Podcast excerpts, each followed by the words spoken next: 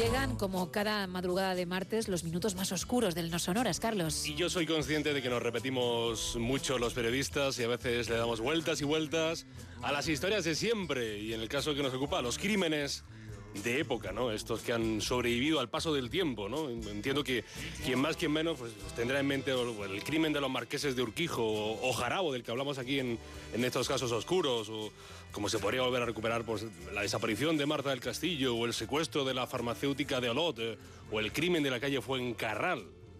Aunque hoy contaremos un crimen de época. Bueno, es de época para los italianos porque ocurrió allí, en el verano de 1970 es una de las historias de crímenes más raras, eh, más extravagantes que yo recuerdo. Así que si quieren, nos pueden acompañar.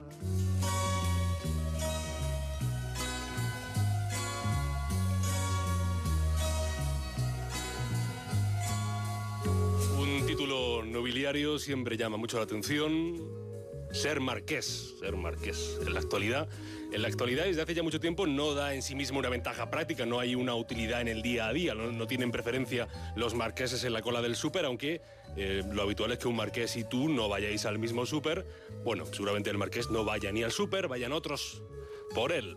Esta es una historia de marqueses, de nobleza, o sea, lo que en España diríamos, en España diríamos, la gente bien, la familia bien, que en Italia no sé muy bien cómo se dice. Nuestro protagonista principal es eh, Camilo Casati Stampati Soncino. Es heredero de una de las familias nobles más ricas, más pudientes de la ya de por sí pudiente ciudad de Milán.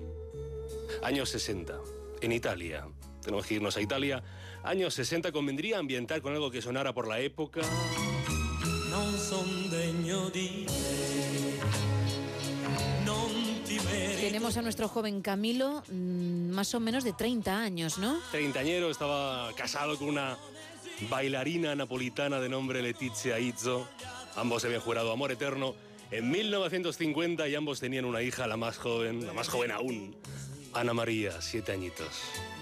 En la historia hay una nube que deja poca luz donde poder rascar algo de información porque el amor entre Camilo y Letizia se resquebrajó, ¿no? Al, menos por parte de Camilo. Siempre el hombre que conoció a otra persona, una chica, quién sabe si más guapa, más bella, bueno, cada uno tiene sus gustos y los designios del amor son muchas veces inescrutables. La mujer que entra en la vida de Camilo y que aparece en esa historia es Ana Falarino, morena. Sí, es, es guapa, es guapa. Aún no había entrado a los 30, pero andaba cerca, natural de la localidad de Benevento, plebeya, o sea, orígenes muy humildes. Ella también estaba casada con un ingeniero llamado Giuseppe Dromi, ingeniero adinerado. ¿eh? Camilo, que conoció a Falarino en una fiesta en Cannes, se convirtió en el, en el amante de Ana, hasta que Ana le dijo chao chao a Giuseppe y y, los dos le dijeron adiós a su amante y los dos pudieron unir sus vidas en sagrado matrimonio. ¿no? La nobleza seguramente no, te sirve para que puedas, eh, te puedas colar en la cola del pan, pero sí puede eh, llegar a hacer que en unos meses el Tribunal Eclesiástico de la Rota, ahí es nada, declare, declare nulos los matrimonios anteriores de ambos. Y Dios, siempre Dios, pueda ser testigo de ese romance. Eh, es cierto que tuvo una excentricidad evidente este matrimonio de los renovados Casati Estampa, Camilo y Ana el sexo. Entiendo que no le quieres pisar la sección a tu compañera Eva Galvez, que en breve estará por aquí, ¿no? No quisiera yo, no ah. quisiera yo convertirme en un trasunto de Eva Galvez. Pero es que la manera en la que el matrimonio hacía el amor era cuanto menos particular. Y es eh, lo que llamaríamos, me perdonan, el fornicio, el acto de fornicar, eh, Camilo lo hacía por persona interpuesta. Me explico. Que mm, a Camilo le gustaba más que él mismo que otro hombre, el que otro hombre penetrara a su mujer. Diríamos que se excitaba más el noble italiano observando cómo su esposa eh, Ana copulaba con otros, muchos otros. Lo que de toda la vida de Dios se llamó un voyeur de esto, ¿no? Lo que ocurre es que no todos los días se describe con, tanta precisión como el, el es el marido de la mujer a la que otros varones conquistan en la cama, en la ducha o en donde sea. Porque mm, Camilo Casate Estampa anotaba en su diario cada encuentro y fotografiaba muchos de esos encuentros porque le excitaba eso, ¿no? el noble Voyeur coleccionista. La colección, claro está, sabemos de su existencia porque llegó a manos de los periodistas, siempre los malvados periodistas, que lo publican todo. Bueno, no sabe usted bien el escándalo que provocó. ¿eh? Esas fotos de la pareja de, de, marqueses, de Ana Falarino desnuda en poses provocativas. Más de 1.500 fotografías de la esposa se filtraron a la prensa. Era generalmente el marido el que elegía a los varones que iban a participar de la excitación de la suya, de la de su mujer y de la, del joven, se supone. Eran jóvenes, eran guapos, eran generalmente de clase baja. Y entre las anotaciones de su diario se puede leer, hoy Ana me ha dado mucho placer. Ha hecho el amor con un joven soldado de una manera tan eficaz que desde lejos he participado en el acto. Me ha costado 30.000 liras, pero ha merecido la pena. Y no solo fueron la pareja Cassetti Estampa, una de esas parejas que siempre estaba en las fiestas, en las reuniones sociales de la gente guapa y rica, sino que eh, además eh, Camilo poseía la pequeña isla de Zanone, que formaba parte de las llamadas Islas Pontinas en el mar Tirreno, frente a la costa occidental de Italia.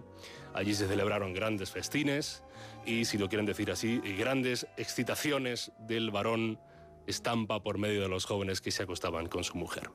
Pero de tanto joven, hubo uno que rompió el juego.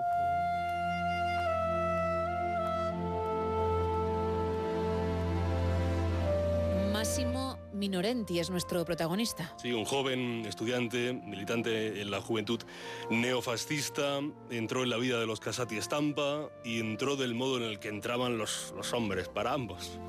Sé que Camilo fotografiaba y Ana, pues, bueno, ya saben cuál era el papel, tampoco ya se lo pueden imaginar ustedes. Pero aquella vez algo cambió. Ana Falarino se enamoró.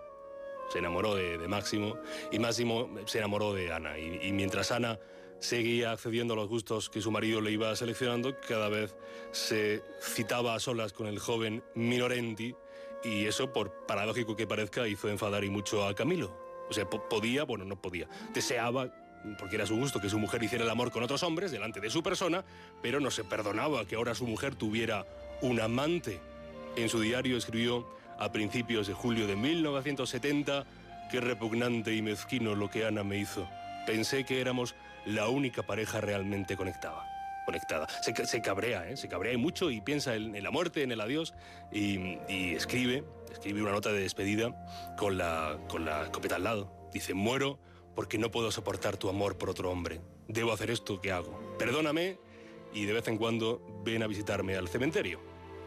Y ahí se habría acabado la historia. Pero tuvo Camilo un tanto, un cambio un tanto repentino de opinión y el marqués acudió a su piso del céntrico barrio romano de Parioli, pilló a su esposa con, con Máximo el amante y les descerrajó, descerrajó varios disparos que acabaron con su vida. Luego de cometer el crimen, el noble se quitó su propia vida de un disparo debajo de la barbilla cuentan los, los, periodistas, los periodistas que han traído esa historia a España, periodistas como, como Enrique González, cuentan que cuando la policía italiana, sitúense en el verano de 1970, acudió a la escena del crimen, vio que sobre el tórax de Ana Falarino se había extendido una sustancia blanquecina que no lograban adivinar qué era. Hasta que los médicos lograron averiguar que se trataba de silicona y que la marquesa Falarino, la marquesa Casati Stampa había sido de las primeras mujeres en Italia en colocarse unos implantes de silicona en los senos. Pero la cosa sigue y con más excentricidades si cabe. Sí, por si no fuera suficiente este crimen, viene todavía un, giro más. ¿Se acuerdan de Ana María? Sea, la pequeña niña del primer matrimonio de nuestro protagonista Vogeur, el señor Camilo Casati Estampa. Bueno, tenía siete añitos al comienzo de esa historia, pero sucedió el crimen, ya había crecido, 17 años, pero no lo suficiente, primero para salir del internado en el que estaba y segundo, estando como estaba ella, huérfana de madre, muerta años atrás, y de padre, suicidado tras el asesinato, decidió confiar en los servicios de un joven abogado, Cecare Previti, como tutor legal. Toda la fortuna del noble, del marquesado Casati Estampa, había caído en esa joven e inocente Ana María. A ella le pertenecía, bueno, ya era dueña de, tierras y de propiedades en la zona de Milán, entre ellas Villa San Martino, en Arcore, que es una, finca tremenda. Más de 90 hectáreas con un soberbio palacio del siglo XVIII, con unas colecciones valiosísimas de libros y de pinturas. Cuando cumplió los 21, Ana María salió del internado y nunca más quiso saber de Italia, lugar del crimen horrendo de su padre, donde tampoco tenía madre. Bueno, quiso irse a Brasil. Y allí se fue. Y ordenó a su abogado Previti vender todo el patrimonio inmobiliario. Una condición, la Villa San Martino se tendría que vender sin la biblioteca y sin, y sin los cuadros. Eso no estaba en venta. Pero el ambicioso Previti le informó a Ana María de una oferta ¡buah! irrechazable. Un comprador lo quería todo por 500 millones de liras. Todo era también los cuadros y los libros. El tutor, el abogado, la convenció. Poco sabía Ana María que 500 millones de liras, lo que había ofrecido, era lo que podía costar cualquier pisito normal de la época. De hecho, ni siquiera se le pagó en dinero a la, a la huérfana. Se le dieron acciones de una constructora de nombre Edil Nord. También lo aceptó. Cuando al año quiso vender esas acciones, la inexperta Ana María no encontró más salida que revendérselas al que se las había dado. El comprador de la Vila San Martino le pagó 250 millones de liras por las acciones, lo que se llama un win-win, o sea, siempre ganar. En realidad, si quieren decir que esto es el giro de guion de ya de, por sí esta historia enrevesada, Cesare Previti no trabajaba, se habrán dado cuenta, a favor de Ana María. Estaba pagado por el joven empresario milanés que quería hacerse con el palacio de sus sueños. El empresario se llamaba Silvio Berlusconi, quizá le suene. Compró la villa por 250 millones de liras, poco después la hipotecó por 7.300 millones, lo que hoy serían unos 3,8 millones de euros. Y Previti acabaría siendo ministro de Defensa en el gobierno de Berlusconi, aparte de fundador de Forza Italia, el partido de Il Cavaliere. Hay historias y también hay países como Italia que no te los acabas nunca, jamás.